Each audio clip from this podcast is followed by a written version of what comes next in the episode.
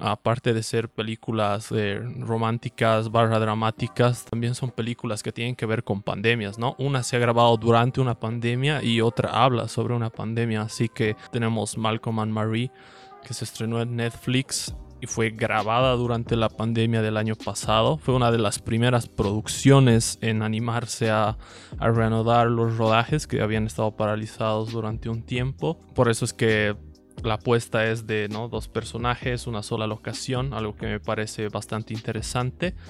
Y después tenemos a Little Fish, que también es una particularidad. Eh, no, esta, la verdad no sé exactamente si fue grabada durante la pandemia o antes, pero en la trama sí está incluida una pandemia. Genial, entonces yo creo que podemos comenzar hablando de las pelis, ¿verdad? Bueno, eh, primero voy a introducir cómo es esta película. Yo creo que empezamos con Malcolm and Mary. Es la que tiene más fácil acceso, la pueden encontrar en Netflix. Y bueno, esta película está dirigida por este Sam Levinson, eh, que es conocido por otro proyecto del que ya voy a hablar más adelante.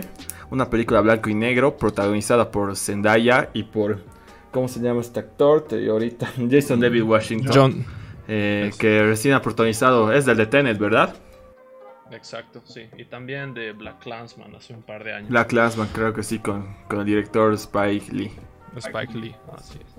Y bueno, ¿qué te pareció esta película, hermanos? Ha sonado bastante. Creo que es eh, con la película mediáticamente más fuerte, el estreno mediático más fuerte en esta última semana, ¿no?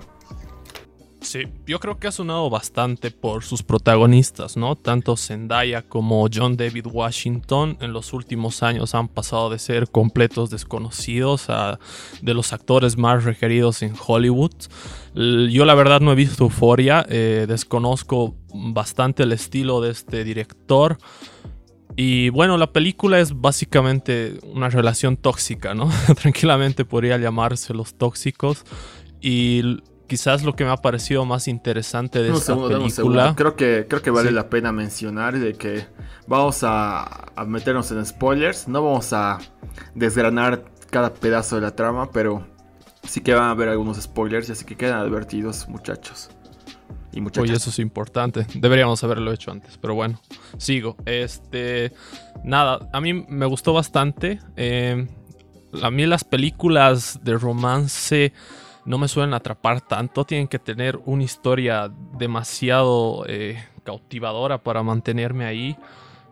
Y la verdad es que esta película es más de eh, confrontación, ¿no? Es lo que pasa en una relación, el, lado no, no vistoso, no nada colorido y bueno, para reforzar eso se usa el blanco y negro.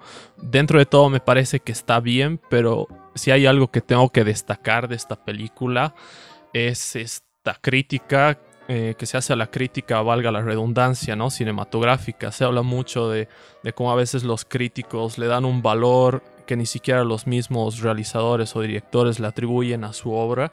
Y toda esa reflexión me parece muy rica, ¿no? Quizás sea lo que más me ha gustado de esta película. Y es raro porque es una película de romance técnicamente. Sí, es casi. Va a ser casi un Inception, ¿no? Porque esta película se queja de las malas críticas. Y lo que estoy a punto de hacer no va a ser algo. Una mala crítica. Una, una crítica buena necesariamente, ¿no? Bueno, primero hablarles un poco de la trama. Se trata de un director de cine, un escritor, un guionista, que acaba de llegar con su esposa de una, de una premiación. Y eh, están justamente con la. Está con el alcohol un poco subidos, ¿verdad? Y se nota que la mujer está un poco. un poco enojada por alguna razón. Y lo primero que te cuentan de entrada es de que este chango, Malcolm, ha recibido el premio, agradeció a todos menos a la esposa. Y tú dices en un momento, pero ¿por qué se enoja? Se le ha olvidado, se estaba nervioso el tiempo. Pero resulta que esta película está basada enormemente en la vida de la esposa, ¿verdad? Una esposa bastante joven. Y a partir, a partir de ahí nace toda la idea. Es prácticamente ocurre en una noche. No en tiempo real, no se confunda por si acaso, pero sí ocurre todo en, en una sola noche. Eh, donde discuten, se abuenan, vuelven a discutir. En fin, eh, si, si nos lo permitimos, creo que podemos empezar a hablar un poco, po- poco a poco de los factores, ¿no? Y qué nos ha parecido. En primer lugar, contame qué te ha parecido a ti. Va, te diría que en ciertos momentos se me ha hecho bastante pesada. Entiendo que la dinámica de muchas parejas es tal cual esta, ¿no? Eh, pelearse, volver a reconciliarse y volver a pelearse. Pero e, este constante ir y venir en la película es como eh, no han durado ni dos minutos. Este. Eh, que eh, no, no, tenían otra idea para que, no sé, el guion sea más atractivo. No estoy diciendo que los diálogos sean malos. Es más, quizás de las cosas más rescatables son algunas líneas de diálogo. Esta reflexión que te decía sobre la crítica cinematográfica. Pero se siente bastante agotadora en un punto, ¿no? En un punto ya pasando la hora y media yo estaba con el celular y de verdad no, no, no lograba concentrarme ni prestarle mucha atención. Sí, y eso que la película, eh, como dato, tiene una duración de 106 minutos. Parece muchísimo más, se extiende demasiado. La verdad es que yo tengo muchas cosas buenas que decir de la película, pero muchas más cosas malas, ¿no? En primer lugar, hablemos un poco del director. Este director que estrenado una serie en HBO hace eh, un poco más de año, año, y medio quizás, Euforia, que ha sido, eh, ha sido muy bien recibida extrañamente. Pero que, mira, pueden seguir la, la primera temporada. Le he seguido capítulo a capítulo en mi blog, le pueden dar una checada. Pero eh, para mí ha terminado siendo una serie que intenta, intenta apregarse un poco a lo que son los dramas adolescentes. quiere ser mucho skins pero termina siendo una serie que de lo que los adultos piensan sobre los adolescentes americanos de hoy en día, ¿no? En fin, eh, no estamos acá para hablar de euforia, pero en fin veo a este escritor, a este director, como alguien muy, muy, muy, muy, muy pretencioso, ¿no? Y lo que he visto de esta película es un intento de creer, que, querer hacer su propio eh, Marriage Story, ¿verdad? La historia de un matrimonio que salió igual hace un par de años. Excelente película que no tiene comparación alguna. Y creo que el, mayor defecto de esta película, el mayor, mayor, mayor gran defecto, es que es muchísimo texto, muchísimo texto, muchas palabras, eh, cosa que hace muy poco creíble a las actuaciones. ¿no? Se supone que eh, estos dos actores que están tan, de moda, ¿no? Zendaya que ha sido una chica Disney y luego pasó por Euphoria, pero está siendo tan contratada para un montón de roles. A fin de año la vamos a ver en Dune. Y evidentemente quiere hacerse escuelita, ¿no? Incluso hace unos cuantos días con las nominaciones a los Globos de Oro, eh, la gente estaba asombrada de que no haya estado su nombre por Euphoria, cosa de que, de que más extrañaron un poco por esta misma película. Pero bueno, eh, no considero a Zendaya una mala actriz para nada. Creo que no ha tenido las oportunidades todavía. En esta película, sin dudas, es de lo que más resalta. Pero es una película a la que le sobra mucho. Como decía Fabio, tiene 106 minutos. Y cuando está llegando a los 50 minutos, que es más o menos la mitad, eh, yo dije, ya seguro va a acabar. Veo la duración y no íbamos ni en la mitad y ya se ve visto todo. Si les gusta, miren, eh, yo entiendo a la gente que le pueda gustar. Pero si llegan a los 50 minutos y ya están eh, un poco cansados, lo que pasa en la siguiente mitad es exactamente lo mismo. Se repite y se repite y se repite. Y no saben qué más introducir, ¿verdad? Tratan de hacer un poco eso de... Eh, esta escena famosa de Marriage Story en la que pelea el matrimonio y hay una batalla guion enorme, pero al final es una guerra de sobreactuaciones. Y creo que esto se debe a que la química entre los actores es que casi completamente nula. En Marriage Story veíamos una pareja en la que eh, a, veces el hombre tiene la razón, a veces la mujer y al final ninguno de los dos termina teniendo la razón. Eh, o, cada uno tiene, tiene su bando, pero al final no hay nada concluso. En esta película te pones completamente en el, en el bando de Zendaya al 100%. No hay debate alguno. Y, y eso es una discusión simple. Lo ves este Jason David Washington totalmente, completamente sobreactuado, diciendo, vomitando palabras. Es lo que más me molesta de esta película. Que teniendo tan bella fotografía, eh, se pueden a vomitar palabras, eh, no muestran lo visual. Tratan de exponer lo visual a través de la sexualidad. Sexualizan mucho a los personajes. No veo esto como algo malo, pero pudiendo explotar el lenguaje, el lenguaje no verbal entre los protagonistas eh, lo único que hacen es discutir y gritarse y bla bla bla bla bla bla bla. Y lo único visual que vemos es a Zendaya desnudándose y echándose en el piso y agarrando cuchillos. En fin, es muy muy poco creíble. Eh, ¿Concuerdas conmigo en eso? Totalmente. La verdad es que tratan de compensar a, través de su excelente fotografía, que por cierto no hay nada que criticarle. Y creo que era uno de los elementos más atractivos ya desde el tráiler. Eh, y una de las razones que me impulsaba a ver la peli, ¿no? Porque, bueno, la premisa de que sean dos actores, una locación, se haya grabado durante la pandemia, eh, podría llegar a ser interesante, ¿no? Hay películas con dos actores y una locación, por ejemplo, The Sunset Limited, que no me canso de recomendarles, una de mis películas favoritas de la vida y que es excelente, ¿no? Entonces, e-, este tipo de retos que suponen un, esfuerzo en, lo cinematográfico, ¿no? Que te, que te eh, retan a, a, escribir un guion bueno, porque sin un buen guion no importa que tantas limitaciones te autoimpongas, eh, la cosa va a salir mal. Y también se siente como desaprovechar a estos actores, ¿no? Eh, yo de verdad eh, me siento muy mal por John David Washington, porque cuando lo vi en Black Clansman, yo dije, este tipo va a superar a su padre, ¿no?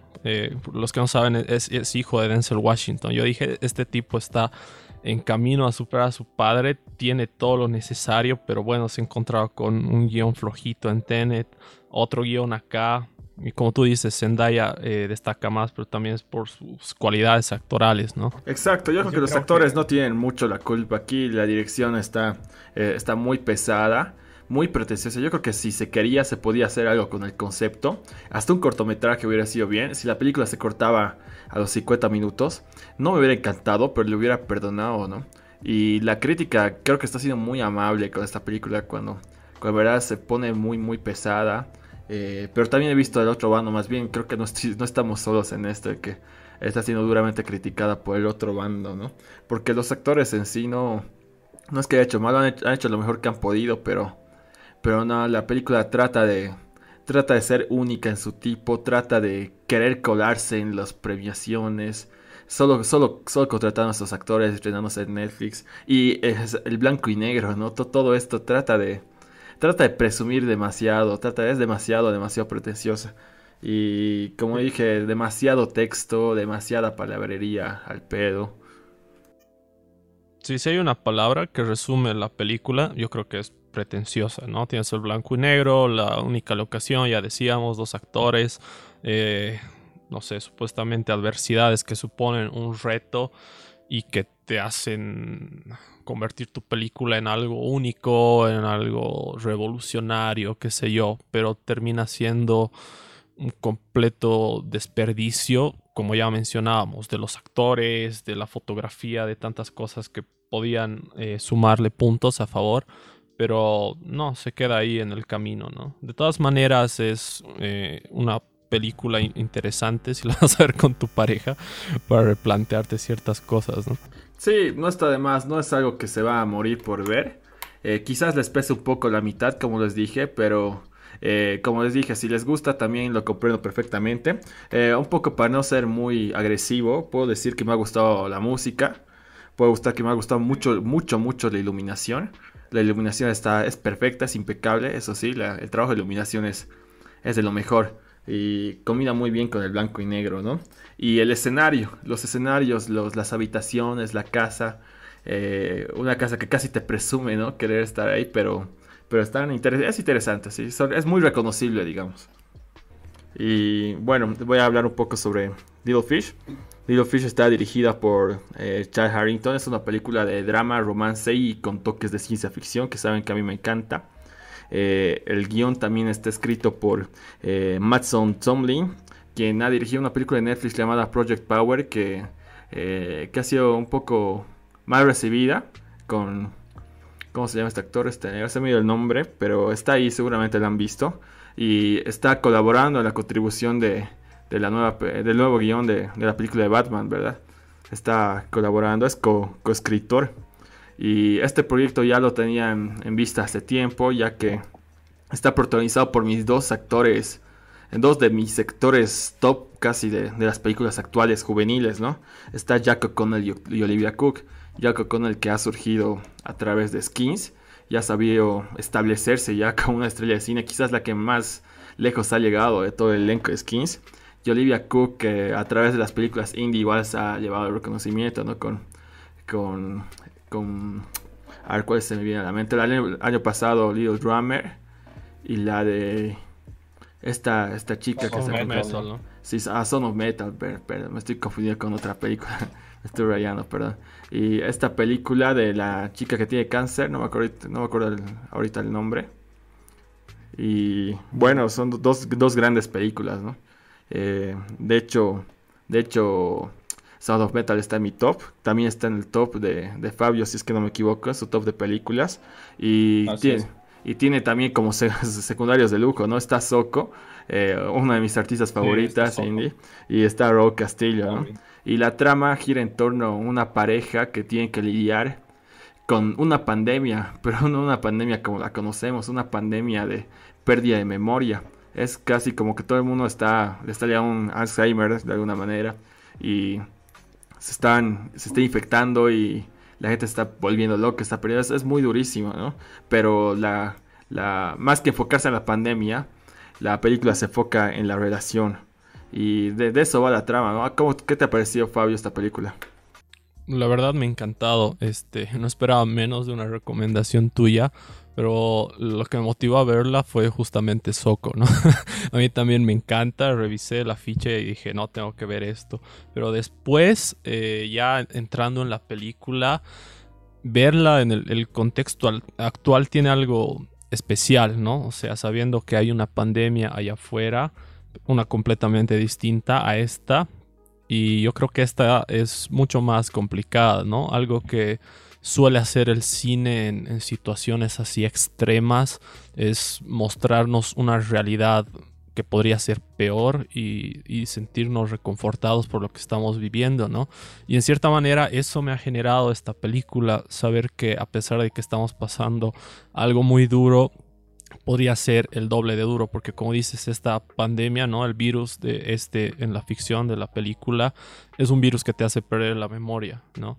Y la película juega muy inteligentemente con cómo afecta eso la relación de los dos protagonistas. Y es eh, extremadamente emocional, ¿no? Me parece que hay cuadros que son que los que no se dice absolutamente una línea de diálogo, pero te pueden romper el corazón sin ir lejos. El primero que me causó eso, que no tiene que ver con la pareja. es Ojo, una ojo, eh, recordamos a Ah, los que spoilers. están entrando. Spoilers. Sí, eh, Spoilers. spoiler alert, spoiler alert, muchachos. Como, como les dije, no vamos a arruinarles la película, pero vamos a hablar de spoilers. Ahora sí puedes continuar, Fabio. Bueno, hay, hay una escena en la que Emma, no la protagonista, que es veterinaria, está trabajando en la veterinaria y es como un seguimiento ¿no? de cámara y va borrando de la pizarra los días que les, que les quedan a, los perros, ¿no? Y va, eh, va pasando uno por uno y al último que llega se le acabaron los días. Y en esa escena a mí se me ha roto el corazón. Es que la verdad es, es algo increíble cómo esta película te muestra eh, cosas sin, sin decir una sola palabra, te transmite un montón de cosas, ¿no? Es bastante minimalista en ese sentido. Podría decirse que es opuesta a Malcolm and Mary en ese sentido. Hay mucho menos texto y creo que por eso te, te llega a transmitir mucho más también. Exactamente, eh, justamente todos los aspectos que criticábamos en Malcolm and Mary, esta, esta película lo hace bien, ¿no? De entrada, es una película que puede ser disfrutada tanto por, por gente casual, gente que no sea fanática del cine, es una trama muy conmovedora que les va a gustar, yo creo que independientemente de gustos, ya que tiene un equilibrio entre ciencia ficción y romance drama, ¿verdad? Y mira, con 100 minutos, que son unos pocos minutos menos que la anterior película, cuenta muchísimo más, ¿no? Con menos palabras, justamente todo se cuenta a través de imágenes, es un espectáculo visual, justamente para los fanáticos de la cinematografía, creo que va a ser un éxtasis visual. Eh, esta película tiene este formato que es casi como un círculo, ¿no? De que, eh, de- bueno, aquí va un, un spoiler grande igual de que, de que el principio, el principio y el final están muy, muy paralelos entre sí, ¿no? Y bueno, me hizo recuerdo en un, en un comienzo una película que salió unos años atrás que se llama Still Alice, eh, en la que una madre justamente va perdiendo la memoria poco a poco por el Alzheimer, ¿no? Pero esto va un poco más allá del Alzheimer, ya que ya que se va, digamos, a los a los recuerdos de la vida de pareja, ¿no? Pues, tal vez si nos adentramos a los personajes, eh, se acerca más a, este personaje de Olivia Cook, ¿no? Eh, Emma, que justamente es veterinaria. Mira, los personajes tienen hasta roles como tal, ¿no?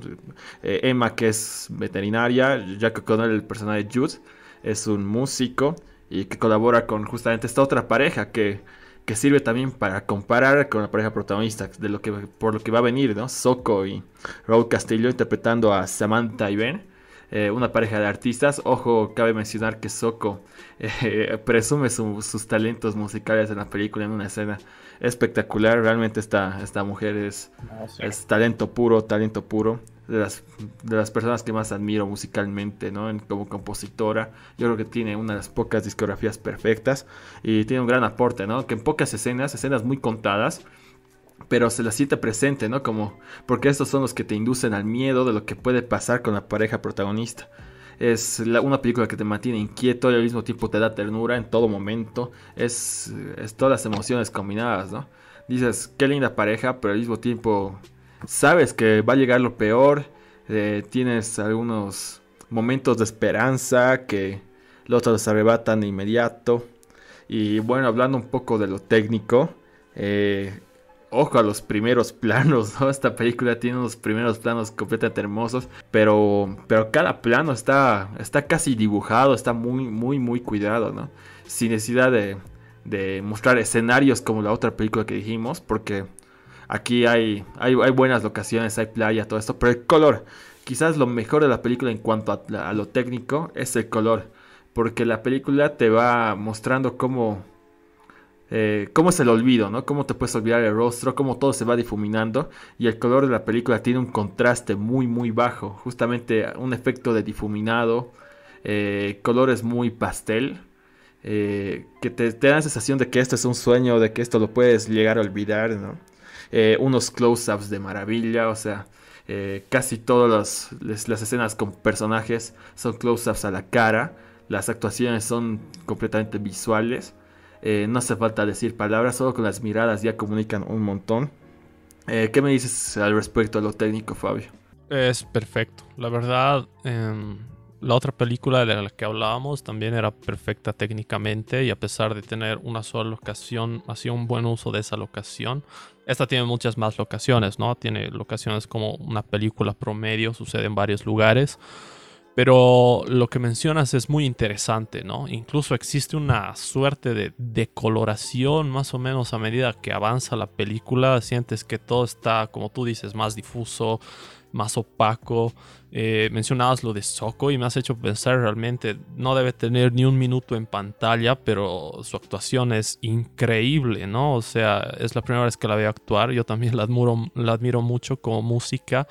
Pero eh, nada, me ha volado la cabeza. Y la trama tiene algo bastante interesante, ¿no? Eh, la podríamos comparar con Eternal Sunshine of, the Spotless Mind por esto de la pérdida de memoria, pero se siente mucho más cercana, ¿no? No solo porque se hable de una pandemia, sino eh, la, dinámica de esta pareja es bastante real, a diferencia de, la otra película que mencionábamos. Hay bastante química entre ambos actores. Eh, como tú dices, basta que, te metan una mirada de alguno de los dos y ya sabes qué está pensando, ya sabes qué está sintiendo. Las actuaciones son excelentes, ¿no? Eh, incluso el secundario más secundario acá de verdad eh, hace un trabajo espectacular. Y yo creo que vale la pena que la vean, ¿no? Tal vez sea un poco más difícil de conseguir, un poco menos accesible que la anterior, pero yo creo que vale por completo la pena verla. Y se los dice alguien que no es muy fanático de, las historias con romances, ¿no? Pero esta me ha parecido genial. Exacto, mira, está Jack O'Connell que ya, se le estaba haciendo un typecasting con el personaje de chico rudo, rebelde, ¿no? Eh, aquí es la, la persona más tiernas que he visto en la, pantalla grande, ¿no? Pero algo muy importante, un poco complementando lo que decías, es que a comparación de la otra película, lo técnico tiene justificaciones muy grandes, ¿no? Si analizamos la otra película, el porqué del blanco y negro, Eh, podemos vomitar mil razones que te pueden dar los críticos, te puede dar el director, o tú puedes interpretar, ¿no? Quizás por la forma de los cuerpos, es lo más probable que se deba ver los cuerpos al escenario, al contraste. Al contraste tan elevado, no, porque la otra película es todo lo contrario, el contraste es muy, muy elevado, es todo blancos y negros. Acá el contraste es demasiado bajo, pero cada, cada coloración, ¿no? Y la simbología también es tremenda. Eh, va a preguntarse por qué la película se llama Little Fish y cuando lo descubran en la pantalla va a alucinar esta metáfora del Little Fish, ¿no? Del, del pez pequeño, la química que decían. Eh, Olivia Cook, creo que su, su talento para, para actuar con, con la mirada es, es, es alucinante. Es cuestión de tiempo para que le llegue un montón de premios a esta chica. Y Jack O'Connell, yo, yo sigo apostando que va a ser mejor actor hasta los Oscar tarde o temprano. Porque independientemente de los roles que toquen, ha hecho una película dirigida por Angelina Jolie, recuerdo. Eh, películas, le ha tocado películas también malas, ¿no? Pero que incluso las películas malas logra resaltar el tipo. Tiene una presencia increíble en pantalla. Y y bueno, ¿no? Y aparte la simbología que ya mencioné de esta otra pareja, coprotagonista, no es coprotagonista, pareja secundaria, que también está presente, que sirve exclusivamente para que la, compares con la pareja protagonista, ¿no? Por lo que está viviendo, por lo que va a pasar en el futuro. Es, es desgarradora, pero es, es hermosa. Yo le he pasado muy, muy bien.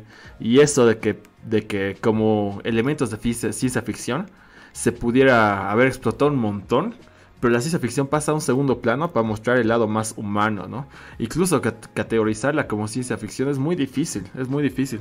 Ya que esto de esta pandemia no es que pase a ser algo secundario porque es el, el push de la película, ¿no? Pero no se enfoca en la enfermedad como tal. Apenas vemos lo que está pasando en el contexto, ¿no? Y nos centramos justamente en esta pareja, eh, las fotografías, eh, como dije, los close-ups y los desenfoques y los enfoques. Y, mostrar en todo momento una mascota, un perro que está en sus últimos años de vida, un perro viejo. Eh, le pueden sacar de donde quiera esta película, es hermosa completamente. Eh, te causa una impotencia, te causa, te causa, te causa harto dolor, ¿no? Pero al mismo tiempo te sientes bien por vivir el presente. Creo que es el gran mensaje de la película, de que sabes que algo malo va a pasar, pero pero, pero quedarte en el presente, aprovechar el presente es muy, muy importante.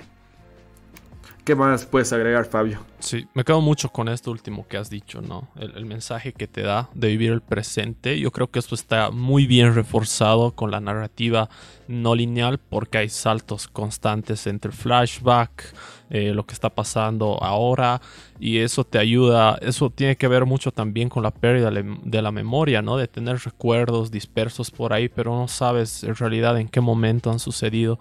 Entonces yo creo que eh, te transmite muchas emociones, ¿no? Eh, hay momentos que realmente son devastadores emocionalmente, otros que eh, te pueden hacer llorar. La historia a mí me ha encantado, de verdad, o sea, a pesar de como que diga Lucho, quizás la base de la historia, lo que hace girar la historia sea en parte ciencia ficción, pero eh, es muy inteligente el director en no centrarse eso, ¿no? Sino centrarse en, la parte más humana. Y yo creo que por eso esta película es tan buena, ¿no? Eh, bueno, una vez más repetimos, esta película Malcolm and Mary primero está disponible en Netflix, la pueden ver ahí. Y Little Fish está disponible en Mercado Pirata, en VOD obviamente, en, plataformas digitales la pueden comprar. Pero si se les dificulta un poco, ya saben que pueden enviarme un mensaje privado y y les facilita un poco la búsqueda. Y no sé, algo que quieras agregar, Fabio. Sí, aprovechando que estamos hablando de redes y demás, eh, recordarles que desde este año en, la butaca estamos diversificando el contenido, entonces ya no vamos a tener únicamente los podcasts, sino que vamos a tener eh, transmisiones en vivo, entrevistas y videos en YouTube. Ahora va a haber un video semanal en YouTube y estrenamos uno la semana anterior, así que si les interesa este tipo de contenido, dense una vuelta por la página. Gracias a todos. Chau, chau.